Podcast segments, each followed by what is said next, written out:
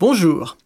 Dans le cadre de nos émissions sur les abus de la psychiatrie, nous allons aborder aujourd'hui un sujet de société, un sujet qui concerne en particulier les familles et les enseignants, à savoir les enfants turbulents et difficiles à l'école. Nous allons voulu demander le point de vue d'une enseignante, d'une pédagogue, quelqu'un qui est en contact avec des enfants, pour en savoir plus sur ce sujet.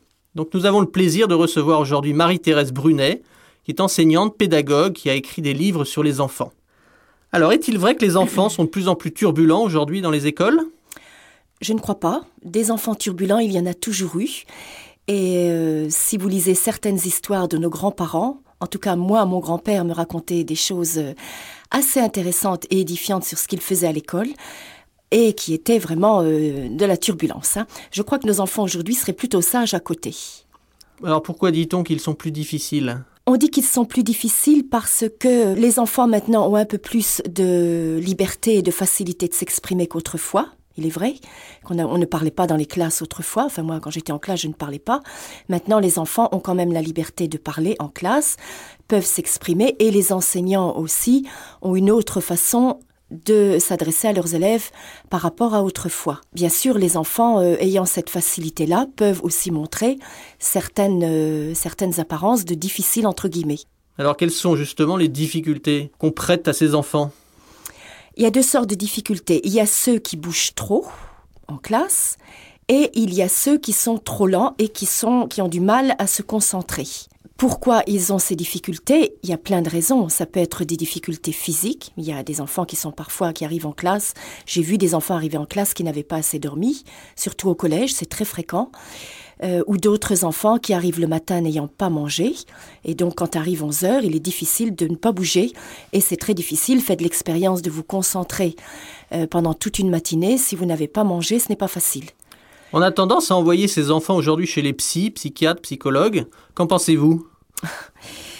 C'est se moquer des parents. C'est-à-dire que les enfants, bien sûr que il y a certains enfants qui ont des difficultés, il y en a toujours, mais il y a des raisons à ça.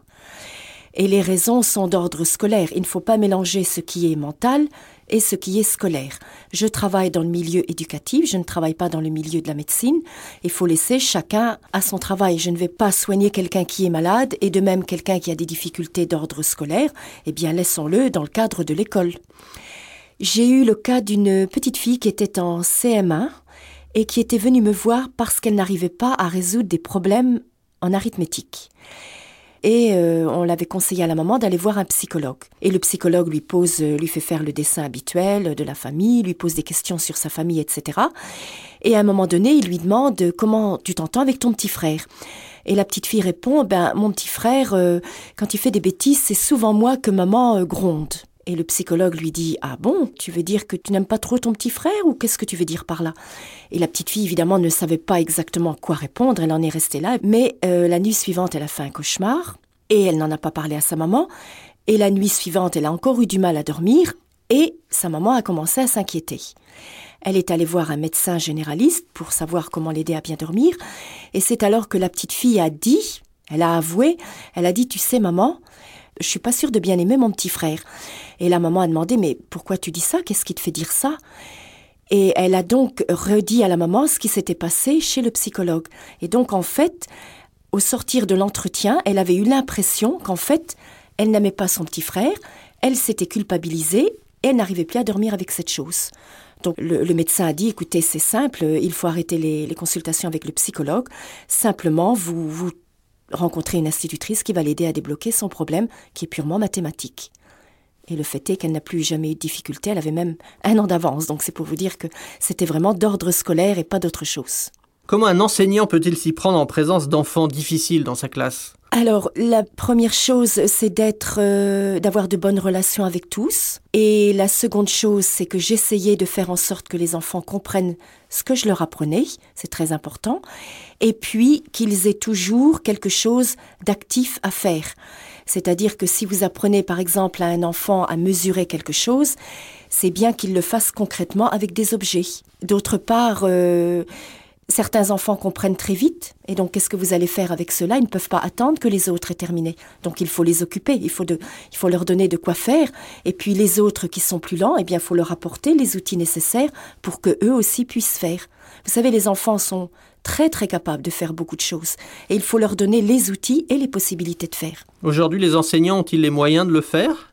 Ils n'ont pas toujours les moyens. Les enseignants sont, je pense, en grande partie des gens de bonne volonté, qui ont choisi ce métier parce qu'ils aiment les enfants.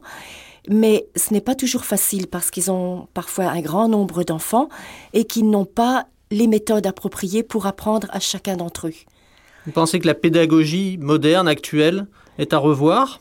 Je pense que oui, je pense qu'elle est à revoir parce qu'il y avait de très bonnes choses dans la pédagogie traditionnelle, notamment en ce qui concerne la lecture où tous les enfants savaient lire et écrire au bout d'une année, je dis bien tous les enfants, quel que soit leur milieu. Aujourd'hui, ce n'est plus le cas? Non, ce n'est plus le cas. À la fin d'un cours préparatoire, vous avez au minimum 30% d'enfants qui ne savent pas lire. Vous mettez en cause euh, la méthode globale? Absolument. Non seulement je la mets en cause, mais je la repousse complètement. Enfin, on sait, ce n'est plus à redire tout ce qu'elle a créé. Tout le monde, tout le monde sait les dégâts qu'elle a causés. Donc je ne vais pas en rajouter. Tout le monde le sait. Et c'est d'ailleurs pour ça qu'elle est euh, interdite maintenant officiellement par le ministre de l'Éducation. Le fait d'envoyer les enfants chez un psychiatre ou un psychologue n'est-il pas un moyen facile pour se défausser du problème? Bien sûr. Quand on sait qu'un enfant a des difficultés à étudier, à apprendre, et que ces choses-là viennent purement de l'école, pourquoi aller l'envoyer chez un psychologue qui n'a absolument rien à voir avec ce domaine?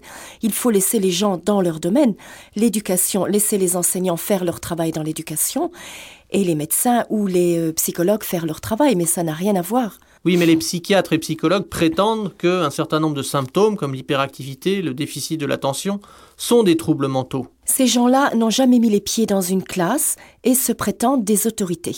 Ce ne sont pas des autorités. Absolument pas. Les enseignants sont des autorités, les parents ont des choses aussi à faire avec leurs enfants, et ce n'est pas parce qu'un enfant a une difficulté pour apprendre à lire et écrire, ou parce qu'il a du mal à apprendre à compter, qu'il est euh, euh, que ça y est, il est handicapé mental ou il a des difficultés mentales. C'est quelque chose dont on n'entendait absolument pas parler voilà 40 ans, voilà 50 ans. Et tout le monde savait lire et compter. Absolument tout le monde. Quelle serait la solution aujourd'hui pour améliorer justement donc l'enseignement? Que les parents gardent leur rôle et les enseignants leur rôle. C'est-à-dire que les parents soient à l'écoute de leurs enfants, s'intéressent au travail qu'ils font à l'école, fassent en sorte qu'ils se couchent de bonne heure, par exemple, euh, qu'ils aient... Bon, ce sont des choses très simples, mais vous savez, un enfant qui a bien dormi, qui a bien mangé, c'est déjà très important. J'ai vu beaucoup d'enfants venir au collège, n'ayant pas assez dormi, n'ayant pas assez mangé, et être incapables d'être attentifs. Ça, c'est la première chose. La deuxième, je leur dirais qu'il faut beaucoup encourager les enfants. Les enfants ne font pas exprès de mal travailler.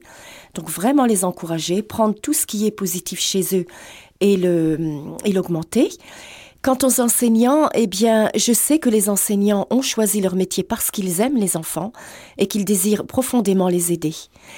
Je dirais simplement qu'ils gardent confiance en eux, qu'ils persévèrent dans ce qu'ils font, quelles que soient les méthodes pédagogiques qu'ils ont utilisées, chacune a du bon, dès l'instant qu'elle est faite avec cœur, et que l'enseignant garde une bonne relation avec ses enfants. Mais surtout qu'il ne les envoie pas pour un oui ou pour un non chez des psychologues ou chez des psychiatres parce que c'est grave pour l'enfant et de toute façon ça n'aidera pas l'enfant, ni les parents. Madame Brunet, merci. Pour tous ceux qui veulent en savoir plus sur ce sujet, vous pouvez contacter la Commission des citoyens pour les droits de l'homme en téléphonant au 01 40 01 09 70, en écrivant à CCDH BP 76 75 561 Paris CEDEX 12 ou en consultant notre site internet ccdh.asso.fr. Merci.